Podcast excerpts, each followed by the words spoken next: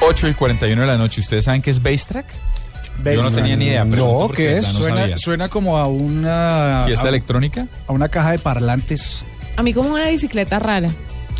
Pues mire que Bass ¿Tengo Track- razón? No, señora. Ah. Imagínese que Bass Track es un trabajo muy fuerte, un trabajo que ganó el premio del Night Center en el 2010, el, el reto del Night Center, con un trabajo multimedia que combinaba lo que pasaba en redes sociales con fotografía y con música para traducir un poquito lo que era el caos de la guerra. Pues imagínese que estos señores decidieron ahora llevarlo a teatro. Hicieron un performance. Usted no sabe el ejercicio tan impresionante. No me diga.